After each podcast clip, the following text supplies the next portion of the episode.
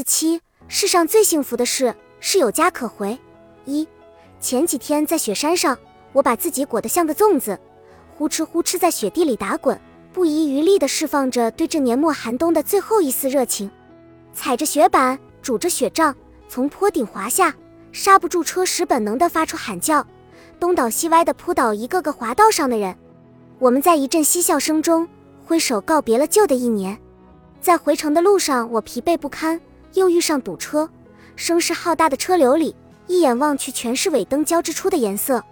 路上的车辆丝毫没有要移动的迹象。我索性摸出手机编辑文字，给公众号的读者发去这一年最后的问候。消息一发出，就陆陆续续收到上百条读者的留言。有人分享着当下与家人围坐于电视机前的融洽时光。有人分享着爸爸今晚做的红烧糖醋鱼有多么可口，字里行间无不透露着家庭的温馨。二，我抬头望去，黑压压的山路被路灯照得十分明亮，更添一种归家的急切。在众多的留言中，有一条留言引起了我的注意，让我的心突然咯噔一下。是一位常与我联系的读者，他留言说：“今年的最后一天，爸妈离婚了，打谁的电话都不接。”都不想要我。此时，别人在家里温馨的看晚会，我却在人烟寥寥的大街上游荡，不知道要去哪里。我一时语塞，不知如何安慰他。家对一个人来说，拥有的时候从不知道珍惜，失去的时候才知道它有多么重要。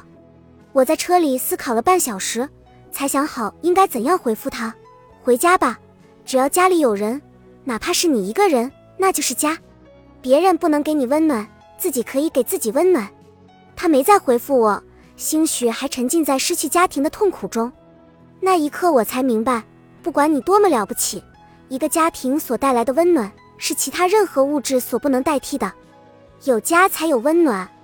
三，想起小时候的自己，外在温顺，内心叛逆，经常和家人赌气，一个人去外面的凉亭骂骂咧咧，总想着离家出走算了。但从来没有迈出那一步。后来长大了，去过一些国家和地方，虽然外面的世界很好，但始终还是觉得自己的狗窝舒服。吃过普吉岛的菠萝饭，尝过东京的生鱼片，可是始终觉得没有老妈炒的那几道常年不变的小菜可口。家是个神奇的地方，越是离得远，就越是想念。和女朋友看了一场深夜电影，刚走出影院大门，一阵冷风就吹到脸上。让人顿生凄凉之感。他凑近我，低声慨叹：“如此冷的天，那些没家可回的人真是可怜。可不是吗？没有家的人，此刻内心该有多么难过和失落呀！有家可回，当然不是多么值得炫耀的事情。这世上百分之九十九的人都有家，都有机会体验来自家庭的温暖。可是，这世上还有那百分之一的人，他们无家可回，只能站在窗户外面。”看着窗户里面的人享受家庭带来的欢声笑语，落寞而孤单。有时候真觉得自己很幸运，比那些无家可归的人幸福太多。我们总是贪恋窗外的风景，却对家里的温暖熟视无睹。在外面接连碰过壁以后，才明白，在家里喝一碗妈妈盛的热汤，比外面那些拼命加糖的快消式奶茶暖心太多。严寒冬日，我能想到的最温暖的事，便是回家。